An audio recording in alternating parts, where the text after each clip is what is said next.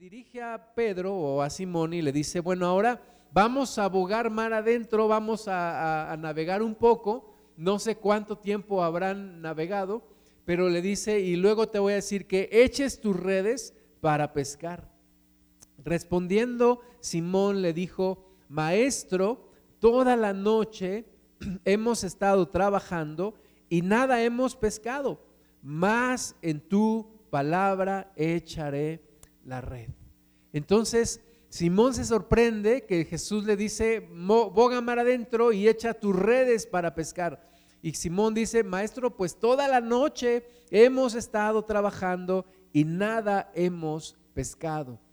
Pero como tú me lo dices, dice además, en tu palabra, echaré la red. Como tú me lo ordenas, como tú me lo estás diciendo, voy a hacer caso, voy a echar la red y que pase lo que tenga que pasar, pero voy a obedecer a tu palabra. Y entonces dice el versículo 6, habiéndolo hecho, e-, encerraron gran cantidad de peces y su red se rompía. Entonces hicieron señas a los compañeros que estaban en la otra barca para que viniesen a ayudarles y vinieron y llenaron ambas barcas de tal manera que se hundían.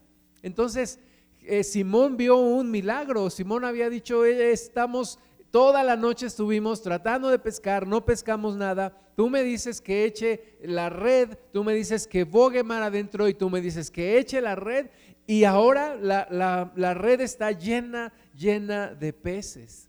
No sé si te ha pasado que has intentado algo muchas veces sin lograr tu objetivo.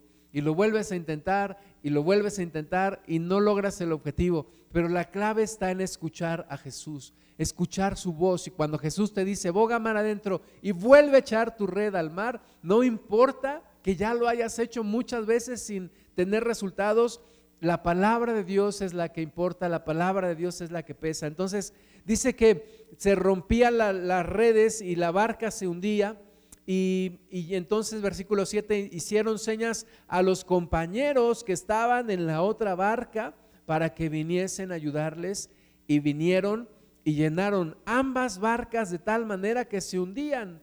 Viendo esto, Simón Pedro cayó de rodillas ante Jesús diciendo, apártate de mí, Señor, porque soy hombre pecador. Y esa es la reacción normal que tenemos cuando sentimos que Dios está fijándose en nosotros. Lo primero que pensamos es, Señor, yo tengo muchos pecados. Señor, tú no sabes realmente quién soy yo. Tú no quieres a alguien como yo. Tú realmente estás buscando a alguien diferente. Pero Dios nunca se equivoca, Jesús nunca se equivoca. Cuando Jesús mira a nuestras vidas es porque Él tiene un propósito. Jesús dijo, no me escogieron ustedes a mí, yo los he escogido a ustedes para que vayan y lleven mucho fruto. Entonces, a veces pensamos que nosotros hemos tomado la decisión por Dios, que nosotros hemos dicho, sí voy a seguir a Jesús, pero Jesús dice, no, momento, no me escogieron ustedes a mí, yo los he escogido a ustedes. Y entonces cuando Simón siente la presencia ahí del Señor y ve el milagro, y, reconoce que es Dios el que está haciendo este milagro y reconoce la autoridad de Jesús y la personalidad de Jesús como Dios, se arrodilla delante de Él y le dice, Señor, apártate de mí porque soy hombre pecador. Versículo 9, porque por la pesca que habían hecho, el temor se había apoderado de Él y de todos los que estaban con Él. Y asimismo de Jacobo y Juan, hijos de Zebedeo, que eran compañeros de Simón. Entonces no solamente estaba Simón, estaban allí también Jacobo y Juan, hijos de Zebedeo. Ellos eran personas ricas, eran personas que tenían trabajadores, eran personas que también estaban ahí junto con Pedro pescando. Pero entonces el Señor le, le dice, dice, pero Jesús dijo a Simón, no temas, desde ahora serás pescador de hombres. Jesús le está diciendo, tengo un propósito, tengo un llamado para ti, me he fijado en ti y ahora quiero que seas pescador de hombres. Y versículo 11 dice, y cuando trajeron a tierra las barcas, dejándolo todo, le siguieron. Dejándolo todo, le siguieron. Y el tema que hoy quisiera que reflexionemos es precisamente ese, seguir a Jesús. Seguir a Jesús. ¿Qué significa seguir a Jesús? ¿Qué significa, qué implica seguir a Jesús? Si alguien te dijera, oye, tú, tú eres seguidor de Cristo, y tú le respondieras, sí, yo sigo a Jesús, y te preguntara, ¿y cómo es que tú sigues a Jesús? Porque no lo vemos físicamente aquí en la tierra. Pero entonces, ¿cómo es que una persona puede seguir a Jesús? ¿Cómo es que podemos invitar a alguien a seguir a Jesús o cómo es que nosotros mismos podemos seguir a Jesús? ¿Qué implica o qué significa seguir al Maestro? Aquí dice que ellos cuando trajeron a tierra las barcas, dejándolo todo, le siguieron. Dejaron todo para seguir a Jesús. Y una de las cosas yo creo que implica el seguir a Jesús es cambiar de prioridades y poner a Jesús en el primer lugar de tu vida. Poner a Cristo en el primer lugar de tu vida. No te está pidiendo Jesús ahorita que dejes tu trabajo, pero si te lo pidiera y si tú sigues a Jesús realmente, lo harías. No te está pidiendo Jesús que dejes ahora a tu casa o a tu familia, pero si te lo pidiera, lo harías. No te está pidiendo a lo mejor que cambies de ciudad, pero si te lo pidiera lo harías. Pero sobre todo, y vamos por las cosas más sencillas, seguir a Jesús es escuchar su voz y obedecerle. Escuchar su voz y obedecerle.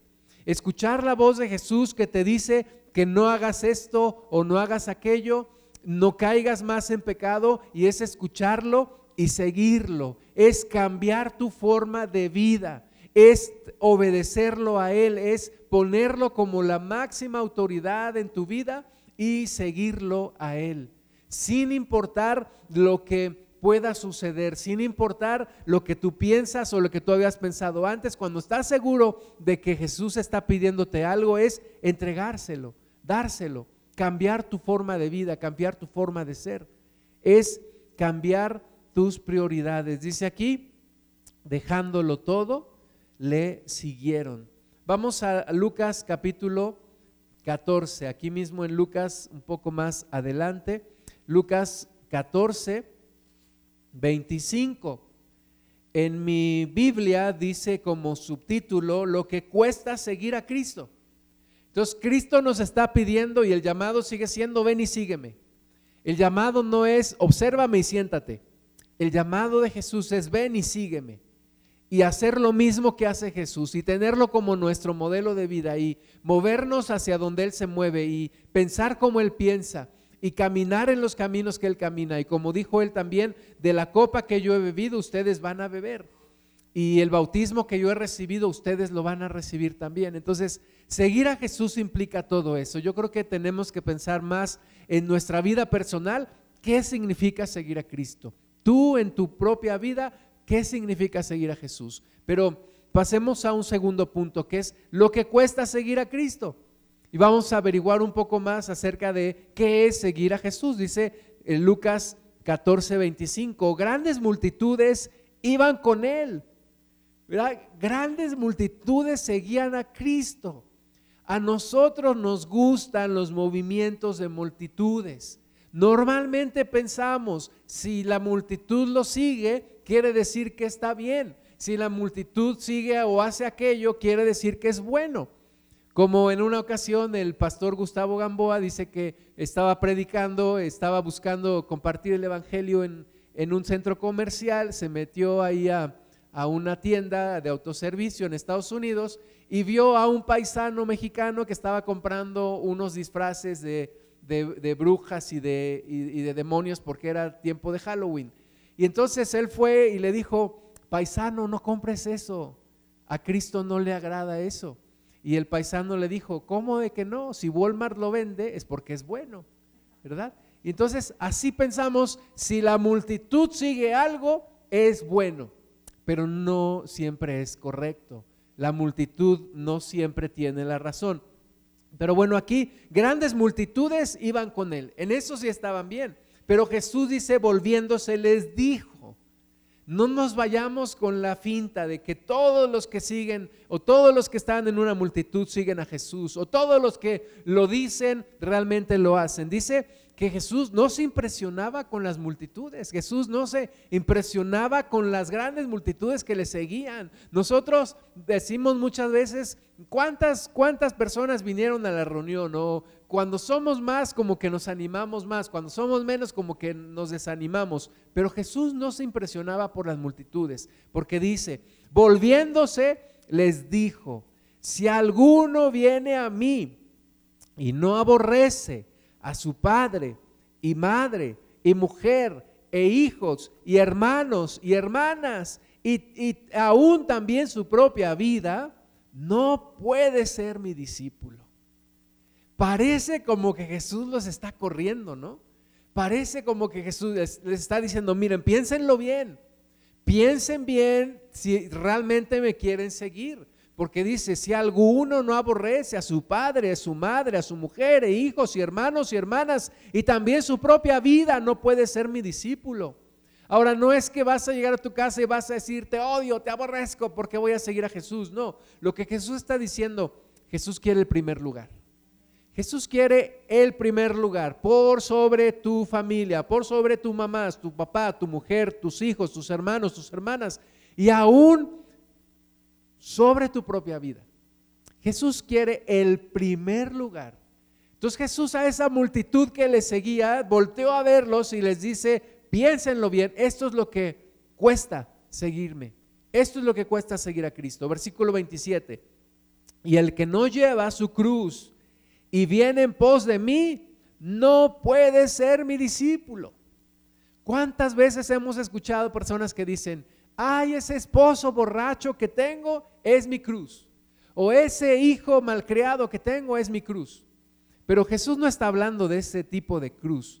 Jesús está hablando de una cruz, y recuerden aquí que todavía no había sido crucificado, pero Jesús está hablando de esa cruz que ellos identificaban muy bien porque era un instrumento de tortura que el, imperio romano tenía, era el peor castigo que se le podía dar a una persona. Y ese castigo se le daba a los que se levantaban en contra del imperio romano, a los que eran homicidas o a los que eran ladrones.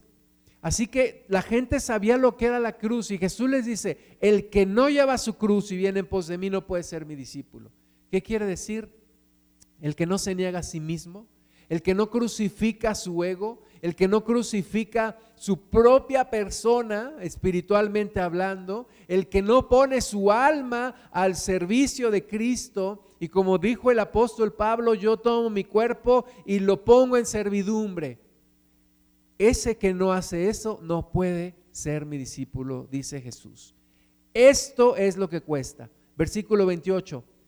Porque ¿Verdad? Y aquí Jesús dice, ¿por qué les estoy diciendo esto? Bueno, porque quien de vosotros, quien de vosotros queriendo edificar una torre, no se sienta primero y calcula los gastos a ver si tiene lo que necesita para acabarla.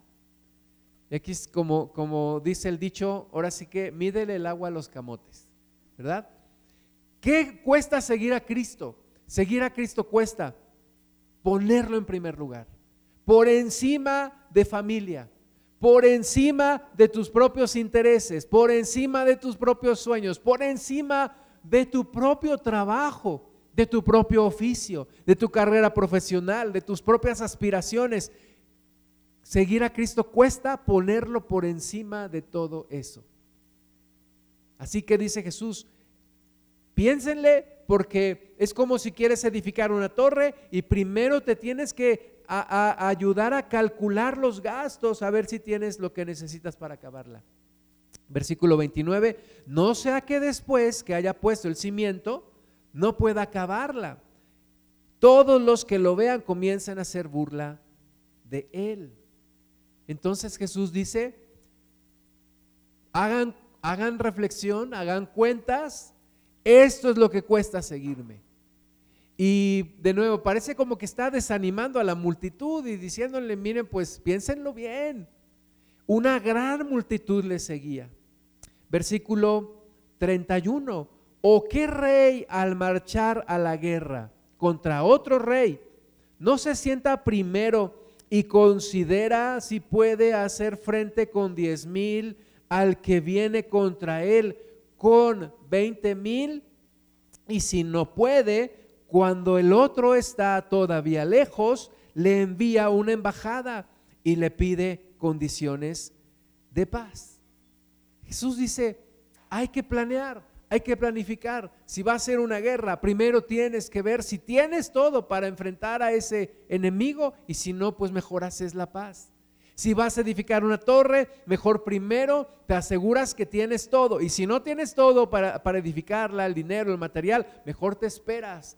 Porque si no, va a ser como muchas veces hemos visto en las calles, casas que se quedan a la mitad, casas que levantan muros, no les ponen losa, se terminan destruyendo, construcciones que quedan a la mitad y desgraciadamente muchas, muchas personas que quieren seguir a Jesús se quedan así, se quedan a la mitad. No calcularon bien, no estimaron, no pensaron, no reflexionaron qué cuesta seguir a Jesús. ¿Qué es lo que quiere? ¿Qué es lo que demanda? ¿Qué es lo que quiere el maestro para poderle seguir? ¿Qué es lo que quiere de mi vida? ¿Qué es lo que quiere de mí? Y yo lo que entiendo es que quiere todo. Quiere todo. Absolutamente todo. Quiere el primer lugar en todo. Jesús no quiere el segundo, el tercero, el cuarto lugar en tu vida. Jesús quiere el indiscutible primer lugar en tu vida. Es como cuando pensamos, y una vez escuché de un predicador este ejemplo. Decía, piensa en una, en una muchacha cristiana, una joven cristiana que es soltera. Y de repente le llega un, un, hombre que es impío, que no conoce al Señor, un hombre del mundo, una persona que no le interesa la más mínima relación con Jesús. No le interesa. Y entonces empieza a conquistar a esa chica y la empieza a hacer su novia y la hace su novia. Y la muchacha tiene una relación de noviazgo con ese muchacho. Pero entonces el muchacho le dice en algún punto, mira, es que yo ya estoy cansado de tu religión. Escoge o tu religión o tu Dios o yo. Y la chica se pone en aprietos y dice, es que este hombre puede ser el hombre de mi vida y y puede ser la única oportunidad que tengo para casarme, pero por el otro lado tengo a Dios y entonces finalmente la chica escoge a Jesús y termina con su novio. Y todos los cristianos aplaudimos la decisión. Y este pastor decía, esa decisión no es de aplaudirse, porque ni siquiera tuvo que haberlo pensado, ni siquiera tuvo que haber puesto en la balanza las cosas, porque desde un principio tuvo que haber tenido claro que su prioridad es Jesús. Y así muchas veces batallamos y nos dividimos y decimos, pues esto o, Cristo. Y yo creo que tendríamos que tomar una decisión como un amigo mío cuando estábamos en la secundaria y a él le gustaba mucho jugar básquetbol y le gustaba mucho jugar básquetbol, pero entonces tuvo una novia que le dijo un día, mira, ya estoy cansado de tu básquetbol, escoge el básquetbol o yo. Y el muchacho le dijo, ¿de veras? Sí, escojo el básquetbol. Así, así de sencillo. Es que tenemos que, como dice aquí Jesús, calcular qué es lo que nos está pidiendo Él.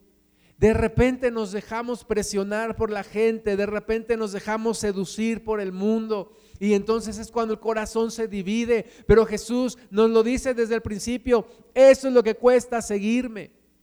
Haz tus cálculos, haz tus estimaciones y toma tu decisión. Alguien dijo que escoger es renunciar. Escoger es renunciar. Y un profesor en la universidad nos decía, y él, decía mucho morenos, nos decía morenos, y nos decía, morenos, lo importante no es la mujer con la que te casas, sino todas las que dejas, ¿verdad? Escoger es renunciar. Y Jesús dice, una vez que me escoges a mí, tienes que dejar todo lo demás a un lado, en un segundo plano, en un segundo lugar. Versículo 33, así pues cualquiera de vosotros que no renuncia a todo lo que posee, no puede ser mi discípulo. Fíjate la, la, palabra que usa el Señor Jesús, dice, el que no renuncia.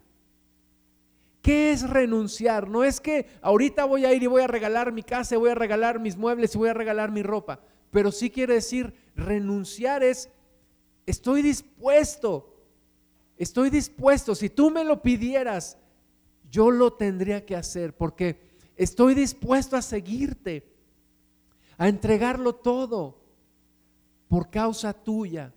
Ahora, todos estamos en ese proceso. Todos estamos en ese proceso de entregarle todo a Jesús, de decir, todo es tuyo. En una ocasión me, puse, y varias veces me ha pasado, y me puse a pensar, ¿estará pidiéndome Jesús que deje mi trabajo? Y consultaba con el Señor y oraba y, preguntaba a mi pastor y, me dijo, si, si Dios te lo está pidiendo, hazlo. Pero si no te lo está pidiendo, no tienes que hacerlo. Pero lo que sí es que Jesús tiene que ser el primer lugar en tu vida. Y todo lo demás es secundario. Todo lo demás está en el segundo lugar. Si Jesús me pide algo, yo tendría que estar dispuesto a dárselo. Así como Abraham estuvo dispuesto a, darle a su hijo, a Dios que le dijo, ofrécemelo en sacrificio. Y Abraham se levantó de, de temprano y era su su hijo, su amado, el hijo de la mujer que él amaba, el hijo de, de Sara, y se lo entregó. Se lo entregó. Dice la carta a los hebreos, aún creyendo que Dios podía resucitarlo de los muertos. Él lo iba a ofrecer en sacrificio y Dios le dijo, detén tu mano. Pero ya tenía el cuchillo arriba y el muchacho ahí puesto para degollarlo. Y Dios le dijo, detén tu mano. Pero lo que me pidas, Señor, estoy dispuesto a darlo.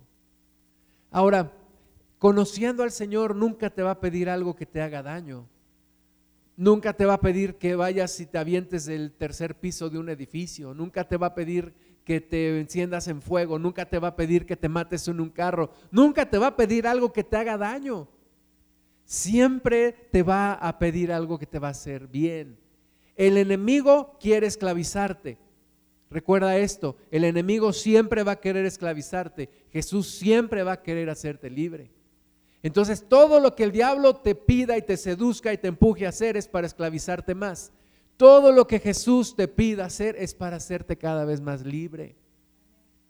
Pero Jesús quiere tu corazón.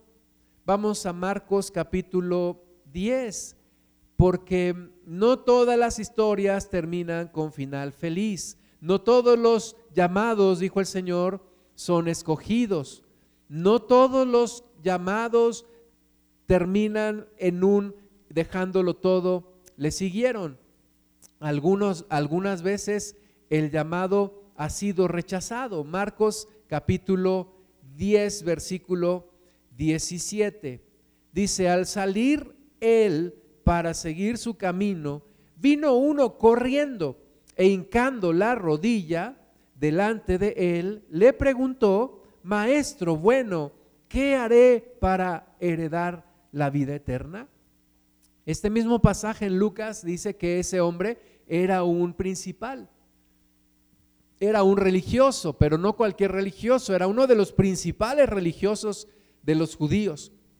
Y viene delante del Señor, viene corriendo, hinca su rodilla delante del Señor y le dice, Maestro bueno, ¿qué haré para heredar la vida eterna? Verdad, la ley te decía, el que haga estas cosas vivirá por ellas. Entonces, este, este hombre religioso dice, pues, ¿qué tengo que hacer para ganarme la vida eterna? Y Jesús le responde a su mismo nivel. Jesús le dijo, ¿por qué me llamas bueno? Ninguno hay bueno, sino solo uno, Dios. Tal vez ese hombre se sentía bueno, realmente y por eso le decía a Jesús, maestro bueno, y tal vez esperaba que Jesús le dijera, oh, siervo bueno. No, Jesús le dice, ¿por qué me llamas bueno? Bueno solo uno, solo Dios. Versículo 19, los mandamientos sabes. no adulteres, no mates, no hurtes, no digas falso testimonio, no defraudes, honra a tu padre y a tu madre. Y muchas veces es el argumento que la gente nos da cuando le predicamos a Jesús. Y nos dice, pues yo no soy malo, yo no robo, yo no mato, yo no le hago daño a nadie. Y muchas veces los cristianos seguimos con ese argumento, pues yo me porto bien Dios, yo no adultero, yo no robo, yo no digo mentiras, honro a mis padres. Pues como decía aquel cómico, qué bonito soy, qué bonito soy, cómo me veo, ¿no? Que estoy todo bien.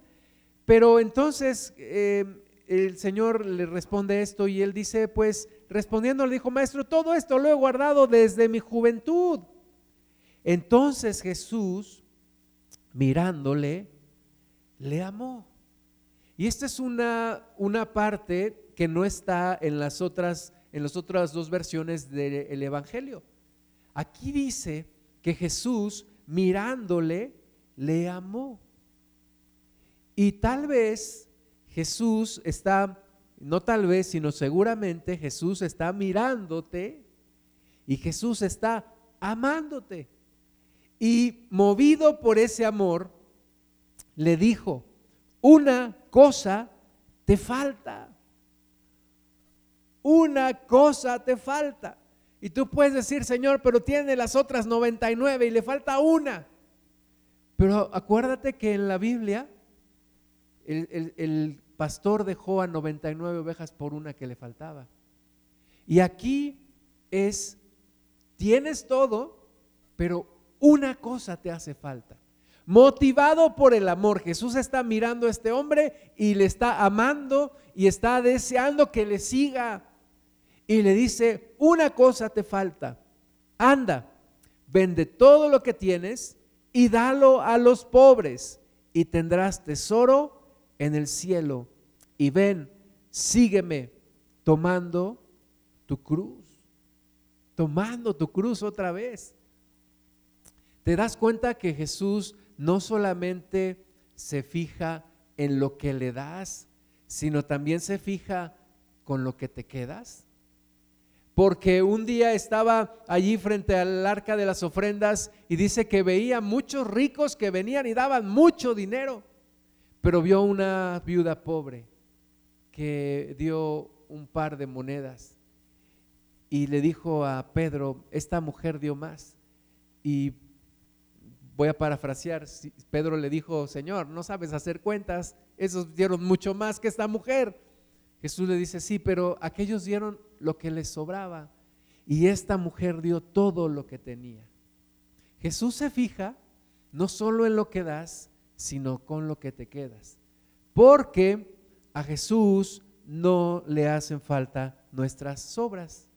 A Jesús no le hacen falta lo que nos sobra. Jesús no es plato de segunda mesa, ni nunca lo será. Jesús no va a recoger lo que nos sobra. Ay Dios, pues te doy el tiempo que me sobra, te doy el dinero que me sobra, te doy lo que me sobra de corazón. No, Jesús quiere absolutamente todo. Por eso le dijo a ese hombre, ok, perfecto, cumples todos los mandamientos, solo te falta uno. Solo te falta uno. ¿Cuál es? Vende todo lo que tienes, dalo a los pobres y sígueme. Y haz tesoro en el cielo. Y toma tu cruz y sígueme. Pero él, versículo 23, afligido por esta palabra, se fue triste porque tenía muchas posesiones. Y yo te pregunto, ¿qué es la única cosa que Dios te está pidiendo ahora? ¿Qué es eso que tú dices, Señor, pues ya no hago esto, ya no hago aquello, ya no, ya cambié esta parte de mi vida? Pero Jesús te dice, ok, pero una cosa te hace falta, entrégame esto. Y dices, no, Señor, esa parte no la toques. Esa parte todavía no, Señor. Y Jesús te vuelve a decir, amándote, quiero que me sigas, quiero que tomes tu cruz. Entonces, versículo 23, Jesús mirando alrededor, dijo a sus discípulos, cuán difícilmente entrarán en el reino de Dios los que tienen riquezas. Los discípulos se asombraron de sus palabras, pero Jesús respondiendo volvió a decirles, hijos, cuán difícil es, es entrar en el reino de Dios a los que confían en las riquezas. Más difícil es pasar un camello por el ojo de una aguja que entrar un rico en el reino de Dios. ¿Y alguna vez te has subido a un autobús o a un microbús con una combi y visto a una señora que trae muchas bolsas y cómo le cuesta trabajo salir, ¿no? Este, y o has visto a alguien que quiere entrar a un lugar y trae muchas cosas y le cuesta trabajo entrar. Pues así es cuando nosotros traemos muchas cosas que estimamos. No solamente dinero, muchas formas de idolatría al trabajo, a la familia, a, a nuestra reputación, a nuestras propias ideas.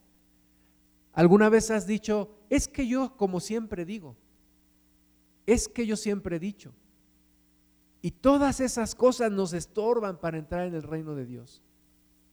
Y Jesús dice, es más fácil que un camello pase por el ojo de una aguja que un rico entre en el reino de Dios, porque confía en sus riquezas. ¿En qué confiamos nosotros? ¿En qué es lo que confiamos que nos impide entrar completamente y de lleno en el reino de Dios? Ellos, versículo 26, se asombraban aún más diciendo entre sí, ¿quién pues podrá ser salvo? ¿Verdad, Señor? Eres súper exigente. ¿Quién podrá ser salvo? Y es que Jesús no estaba buscando las multitudes. Jesús estaba buscando corazones dispuestos. Corazones dispuestos a entregarlo todo eh, nos, de nuevo nos, nos asombran las multitudes. Eh, hace un par de semanas en una iglesia de multitudes en Estados Unidos hubo una mujer que empezó a tirar con un, con un arma y gracias a Dios dos hombres, agentes retirados que están encargados de la seguridad de esa mega iglesia, la, la, la contuvieron Desgraciadamente la mujer perdió la vida. Pero estaba leyendo que en ese lugar se congregan decenas de miles de personas. Decenas de miles de personas. Tal vez te estoy hablando de 40 mil personas por reunión. ¿Tú has visto 40 mil personas en una reunión cristiana? Pues en ese lugar hay decenas de miles multitudes. Y a veces pensamos, son multitudes, es lo que a Dios le agrada. Y decimos, somos pocos, Dios no está con nosotros. Pero sabes que Dios no nos trata como en la masa. Dios no nos trata como en las multitudes. Dios se fija en cada uno de nosotros. ¿Y qué es lo que el Señor quiere de nosotros? Lo quiere todo. Le dijeron al Señor, Señor, eres muy exigente, ¿quién podrá ser salvo? Con todo esto que estás diciendo, ¿quién podrá ser salvo? Versículo 27, entonces Jesús mirándolos, dijo, para los hombres es imposible ¿Verdad? Para ti, para mí es imposible dejar ciertas cosas que Jesús nos está pidiendo. Para ti, para mí es imposible ponerlo en el primer lugar. Pero dice Jesús, para los hombres es imposible, mas para Dios no. Porque todas las cosas son posibles para Dios. Entonces Pedro comenzó a decirle, ese Pedro que dice en Lucas 5 que dejándolo todo le siguieron, ¿verdad? Y, Pedro no dejó a su esposa, pero sí dejó su trabajo, porque Jesús se lo demandó, pero no, lo no le demandó dejar a su esposa. Pero Pedro entonces dice eh, en el versículo 28, he aquí, nosotros lo hemos dejado todo y te hemos seguido. ¿Verdad? Pedro le está diciendo al Señor, así como oye Señor, por si no te has dado cuenta, nosotros lo hemos dejado todo. Mira, yo dejé mi barca, yo dejé mi oficio, un oficio de años, un oficio que aprendí de mi padre. Eh, Jacobo y Juan dejaron a su papá, tenían una empresa pescadora, tenían trabajadores, lo dejaron. Y así a lo mejor todos los que estaban ahí con Jesús, Pedro le dice, Señor, nosotros lo hemos dejado todo y te hemos seguido. Respondió Jesús y dijo, de cierto, os digo que no hay ninguno que haya dejado casa o hermanos o hermanas o padre o madre o mujer o hijos o tierras por causa de mí y del Evangelio, que no reciba cien veces más ahora en este tiempo. Casas, hermanos, hermanas, madres, hijos y tierras con persecuciones. Y en el siglo venidero, la vida eterna.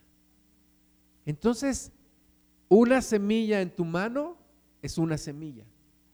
Una semilla en la mano de Dios es una cosecha. Pero tienes que soltar esa semilla y se la tienes que entregar a Jesús.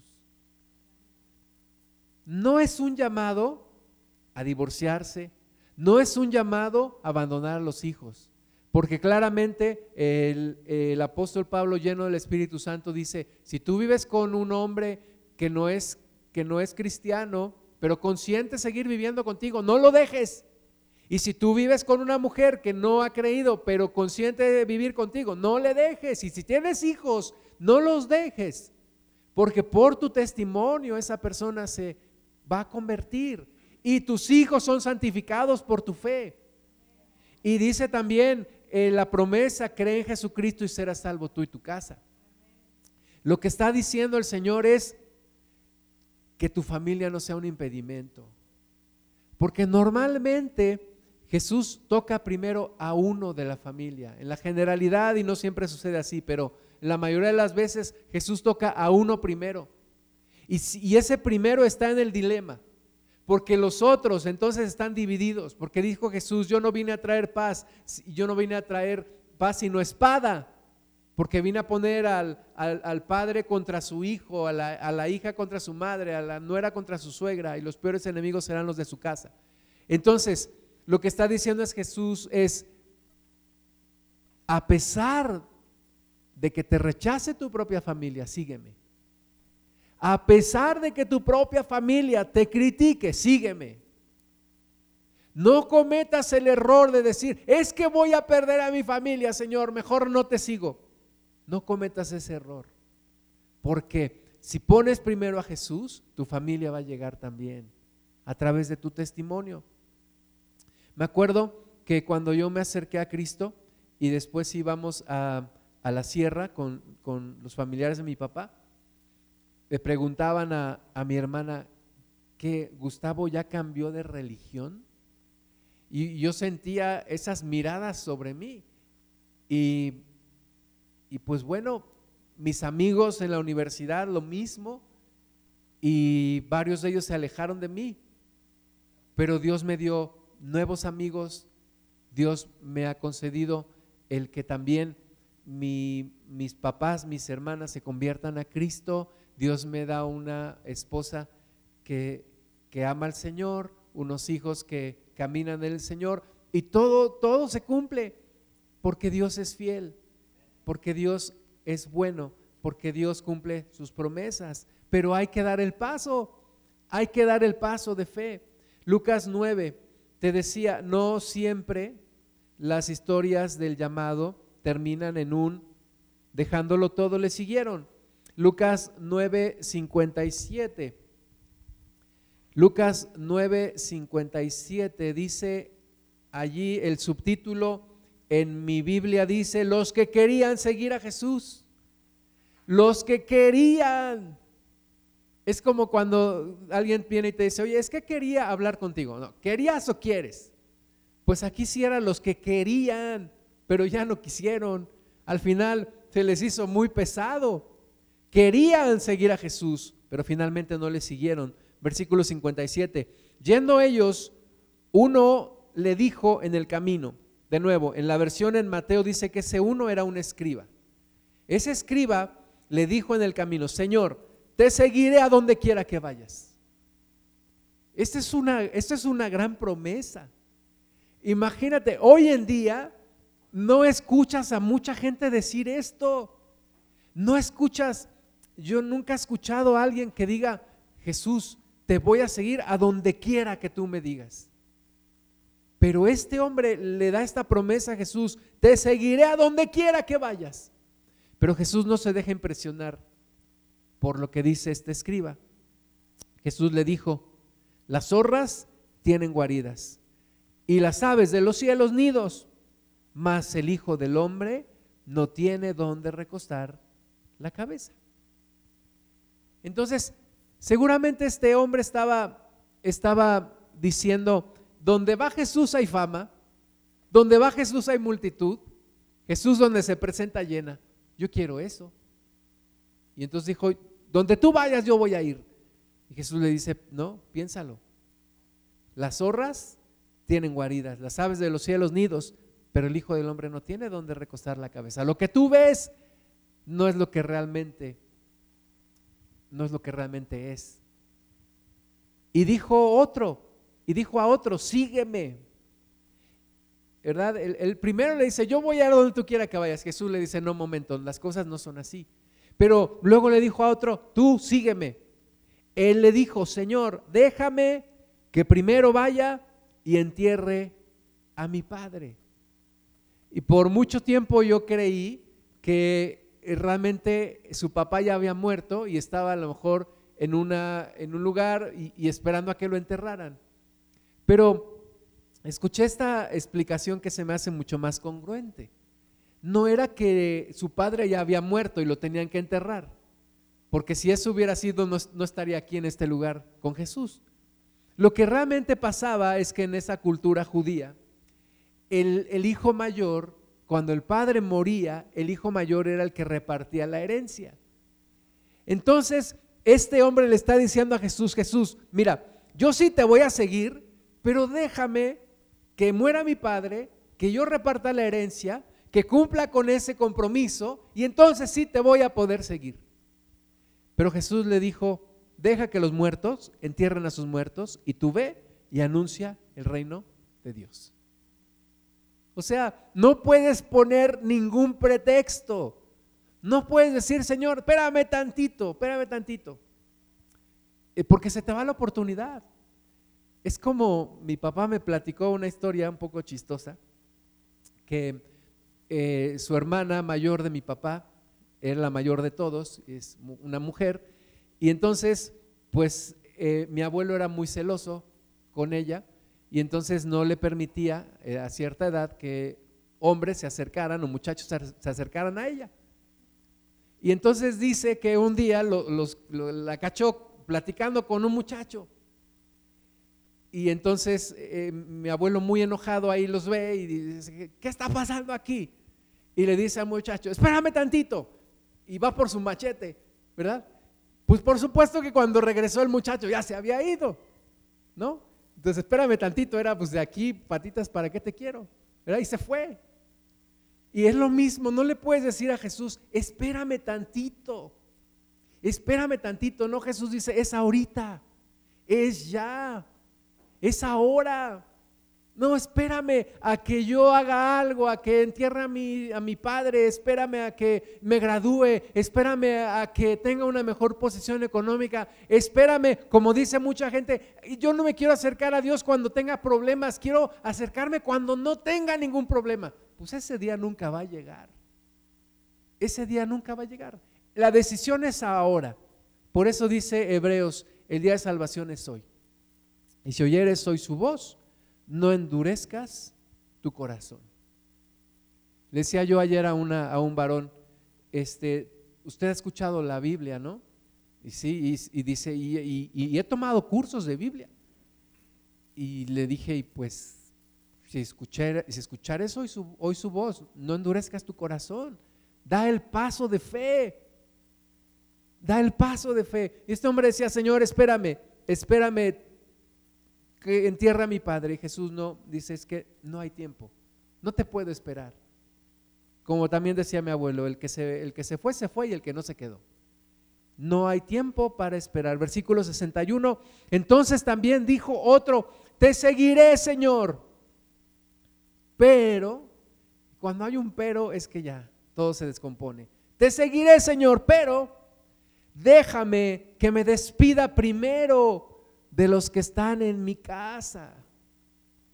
Y de nuevo, no era, no era este, que no, los, no lo iba a dejar ir, allá me voy, ¿eh? no. Estaba diciendo, es que me cuesta trabajo dejar, mm, si en algún momento me pides que deje mi casa, me va a costar mucho trabajo. Y Jesús le dijo, ninguno que poniendo su mano en el arado mira hacia atrás es apto para el reino de Dios. Otra vez, pues mídele el agua a los camotes, porque Jesús está pidiendo todo.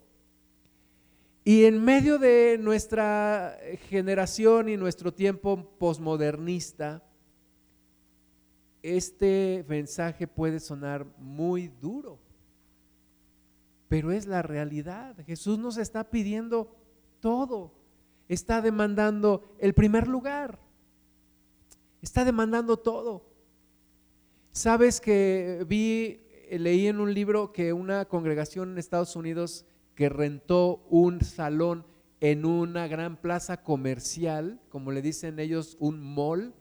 Rentaron un salón en una gran plaza comercial y sabes, en sus invitaciones en redes sociales le decían a la gente, ven a nuestra reunión y después ten un gran día de compras. O sea, la invitación es muy cómoda, ¿no? Ven a la plaza y después te vas a comprar lo que quieres y aprovechas el día, entre comillas. Y yo creo que nunca deberíamos de tener ese tipo de invitaciones. Es, entrégale tu vida a Cristo. Entrégale tu vida al Señor. Conoce al Señor, enamórate de Él y no te va a costar ningún trabajo entregarle tu vida a Cristo vas a vivir la mejor experiencia de tu vida. Conócelo. Date la oportunidad de conocerle y te vas a enamorar de él y nunca vas a querer estar lejos de él. Y lo vas a dar todo. Va a ser como aquel hombre que descubre un terreno y, el terreno no era suyo, pero descubre un tesoro y lo entierra de nuevo y va y dice que paga todo lo que tiene con tal de comprar ese terreno. Así es, el que encuentra a Jesús lo da todo con tal de quedarse con Jesús. Hay cantos que dicen, dame a Cristo, dejo todo por Él. ¿Realmente estaríamos dispuestos a dejarlo todo por Él? Pues es lo que Él demanda. De nuevo, no es un llamado a divorciarse, no es un llamado a abandonar la familia, no es un llamado a renunciar, pero sí es un llamado a poner a Jesús en el primer lugar. Juan 6, 41. Juan 6, 41. Dice, murmuraban entonces de él los judíos, porque había dicho, yo soy el pan que descendió del cielo. Y decían, ¿no es este Jesús, el hijo de José? cuyo padre y madre nosotros conocemos, ¿cómo pues dice este del cielo he descendido? ¿Verdad? Y muchas veces nuestro razonamiento, no, no, Señor, aquí como que algo no me cuadra, esto como que no lo entiendo, y mejor no, eso me impide seguirte. Que nunca nuestros razonamientos nos impidan seguir a Jesús. Porque si algo no entendemos, seguramente Él tiene la razón y no yo. Yo soy el que me equivoco y no Él. Entonces, que nuestro razonamiento no nos impida seguirle. Pero estos estaban ahí, oye, ¿cómo nos dice que Él descendió del cielo si nosotros conocemos a sus padres? Jesús respondió y les dijo, no murmuréis entre vosotros. Ninguno puede venir a mí si el Padre que me envió no le trajere y yo le resucitaré en el día postrero. Escrito está en los profetas y serán todos enseñados por Dios. Así que todo aquel que oyó al Padre y aprendió de él viene a mí. No que alguno haya visto al Padre, sino aquel que vino de Dios, éste ha visto al Padre. De cierto, de cierto os digo, el que cree en mí tiene vida eterna. Yo soy el pan de vida. Vuestros padres comieron el maná en el cielo y murieron. Y aquí está entrando en otro tema que ellos no entienden. ¿Cómo nos está diciendo que Él es el pan de vida? Este es el pan que desciende del cielo para que el que de Él come no muera. Yo soy el pan vivo que descendió del cielo. Si alguno comiere de este pan, vivirá para siempre. Y el pan que yo daré es mi carne, la cual yo daré por la vida del mundo. Y ahí otra vez se les encienden las alarmas y otra vez abren los ojos y otra vez se rasgan las vestiduras y dicen, ¿cómo es posible que nos está diciendo que Él es el pan de vida y que tenemos que comer su carne? Versículo 52. Entonces los judíos contendían entre sí diciendo, ¿cómo puede éste darnos a comer su carne? Jesús les dijo, de cierto, de cierto os digo, si no coméis la carne del Hijo del Hombre y bebéis su sangre, no tenéis vida en vosotros. Eh, o sea, te das cuenta, ellos están, ¿cómo es posible? No podemos comer tu carne. Y Jesús les dice, ah, no, pues no solamente la carne, también la sangre. Ay, no, ¿cómo es posible? Jesús parece que los está corriendo. Parece que les está diciendo exactamente lo que no tienen que oír, lo que no quieren oír y lo que les va a hacer irse de él.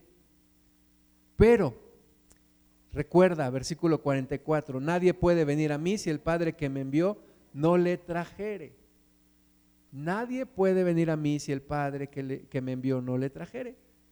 Entonces, Jesús no se sienta a decirles, no, miren, esperen, lo que yo les estoy tratando de decir es, no es que literalmente tienen que comer mi carne y beber mi sangre. Jesús no, Jesús les dice, señoras y señores, el que no coma mi carne y beba mi sangre no puede entrar en el reino de Dios.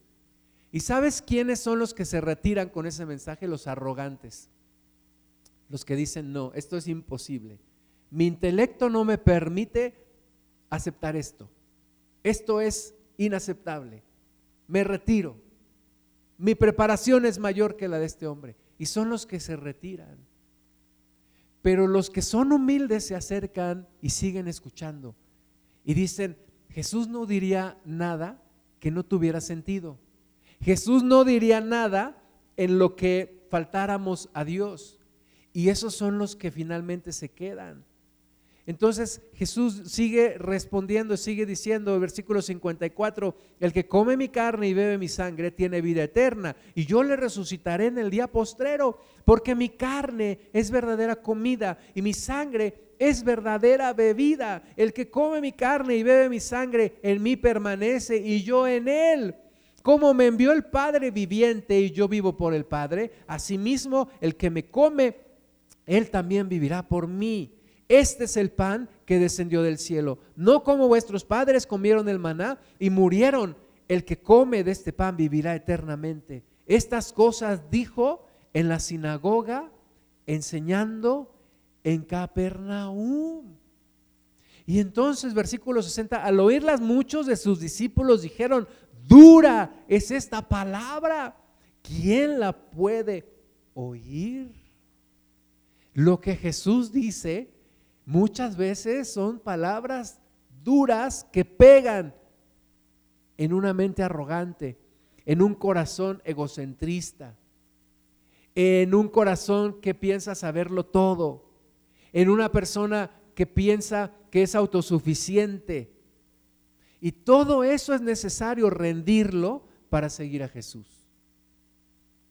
El que no reconoce que no es autosuficiente, que no lo sabe todo, que no lo puede todo, el que no reconoce todo esto, el que no niega su misma persona, el que no toma su cruz y se niega a sí mismo, ese no puede seguir a Jesús.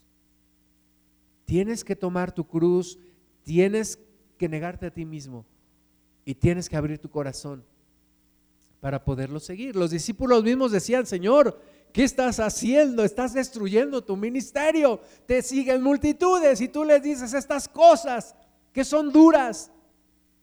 Versículo 61, sabiendo Jesús en sí mismo que sus discípulos murmuraban de esto, les dijo, ¿esto os ofende?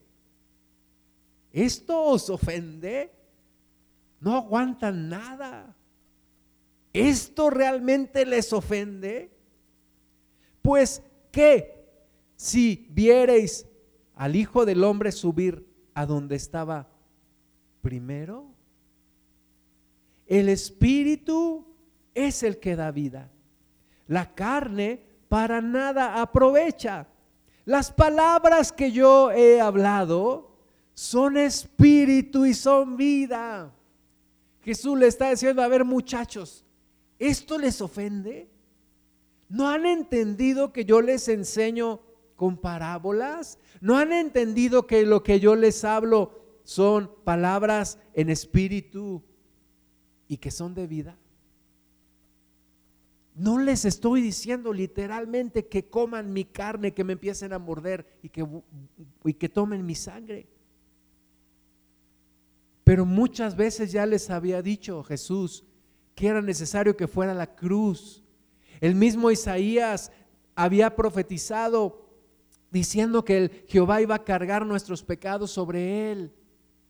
Jesús está diciendo, el que no participe de mi sacrificio no puede entrar en el reino de Dios. El que no reciba mi sacrificio, el que no acepte mi sangre, el que no acepte mi cruz, no puede entrar en el reino de Dios. Pero hay personas que se ofenden y, dice, ¿y ustedes se ofenden por esto? Versículo 64, pero hay algunos de, algunos de vosotros que no creen porque Jesús sabía desde el principio quiénes eran los que no creían y quién le había de entregar. Y dijo, por eso os he dicho que ninguno puede venir a mí si no le fuere dado del Padre. Oremos, hermanas y hermanos, que del Padre nos sea dado seguir a Jesús. Que el Padre nos conceda la gracia de seguir a Jesús hasta el final. Versículo 66. Desde entonces, muchos de sus discípulos volvieron atrás y ya no andaban con él. Y eso era lo que les alarmaba a los discípulos. Señor, estas palabras duras, ¿quién las puede aguantar? Señor, tanto trabajo que nos costó construir tu ministerio y que te siguieran multitudes y tú dices esto y con esto los corres. No les hables así. No les digas este tipo de cosas. Como hoy la iglesia posmodernista. No hablemos de cosas negativas, hablemos todo positivo, psicología positiva. No hables del infierno, no hables del castigo, no no demandes mucho de la gente, apapáchalos, abrázalos. Pero la naturaleza del evangelio no es esa. Sino pues mejor vámonos a un club de optimistas. Pero desde ese entonces, dice, muchos de sus discípulos volvieron atrás y ya no andaban con él. Dijo entonces Jesús a los doce, ¿queréis acaso iros también vosotros? ¿Te das cuenta hasta dónde Jesús estira la liga? Primero nos dice, ok, ¿están ofendidos por esto? Y la segunda es, ¿quieren también irse ustedes? ¿Están tan ofendidos que quieren irse también? Les respondió Simón Pedro, Señor, ¿a quién iremos? Tú tienes palabras de vida eterna. Y nosotros hemos creído y conocemos que tú eres el Cristo, el Hijo del Dios viviente. Esa era, eso era lo que Jesús quería. Personas bien determinadas, personas bien entregadas, personas bien conscientes de lo que están siguiendo y a quién están siguiendo y qué les está demandando. Por eso Jesús puede estirar la liga hasta ese punto de decirles, ¿quieren ustedes también irse? Pedro dice, Señor, no tenemos a dónde ir. Ya pasamos el punto de no retorno. Ya no tenemos a dónde ir. Y ya no queremos ir a otro lugar donde tú no estés. Nosotros hemos creído y hemos conocido que tú eres el Cristo, el Hijo del Dios viviente. Amén. Vamos a orar, vamos a ponernos de pie. Vamos a cerrar nuestros ojos un momento. Y vamos a decirle a nuestro Padre que nos conceda la gracia de seguir a Cristo. Padre, gracias te damos por Jesús. Gracias te damos por un varón bien definido, por un varón perfecto, por un Salvador que nos reta, por un Salvador que nos pone las cosas en claro. Señor, gracias por un Salvador que sí nos ama, que sí nos perdona, que sí nos acepta, pero que también nos dice, esto es lo que yo espero de ti. Y esto es lo que yo quiero de ti. Señor, gracias por Jesús. Padre, concédenos la gracia de seguirle. Concédenos el favor de seguirle, de entregarle todo lo que Él nos pida, de darle lo más preciado de nuestro corazón de adorarle, pero no solamente con música o con palabras, de adorarle con nuestra vida. Concédenos seguir a Cristo. Hoy hemos vuelto a revisar qué es lo que cuesta seguir a Cristo. Hoy hemos vuelto a reflexionar, Jesús, qué es lo que cuesta seguirte. Y que escuchemos el llamado. Y qué es la única cosa que hoy nos estás pidiendo la única cosa que hoy nos falta, porque quieres todo. Gracias, Maestro, por fijarte en nosotros. Gracias, Maestro, por mirarnos y amarnos y querernos para ti. Gracias, Maestro, por querernos en tu equipo, por escogernos para ti en medio de este mundo, Señor, tú te fijaste en nosotros y nos amaste y quisiste que nos acercáramos a ti, Señor. Queremos enamorarnos más y más de ti, Señor, para que podamos, como dijo Pedro, Señor, ¿a quién iremos? Si solo tú tienes palabras de vida eterna, para que también, como dijo, Señor, lo hemos dejado todo por causa tuya Señor, estamos en ese proceso. No nos dejes. No te canses de nosotros. Señor, ayúdanos a entregarlo todo por ti, ponerte en el primer lugar. Perdónanos nuestras distracciones. Perdónanos, Señor, nuestros afanes. Perdónanos el desviar nuestra vista. Y ayúdanos, Jesús a mirarte a ti, siempre a ti, Señor, siempre a ti, Jesús.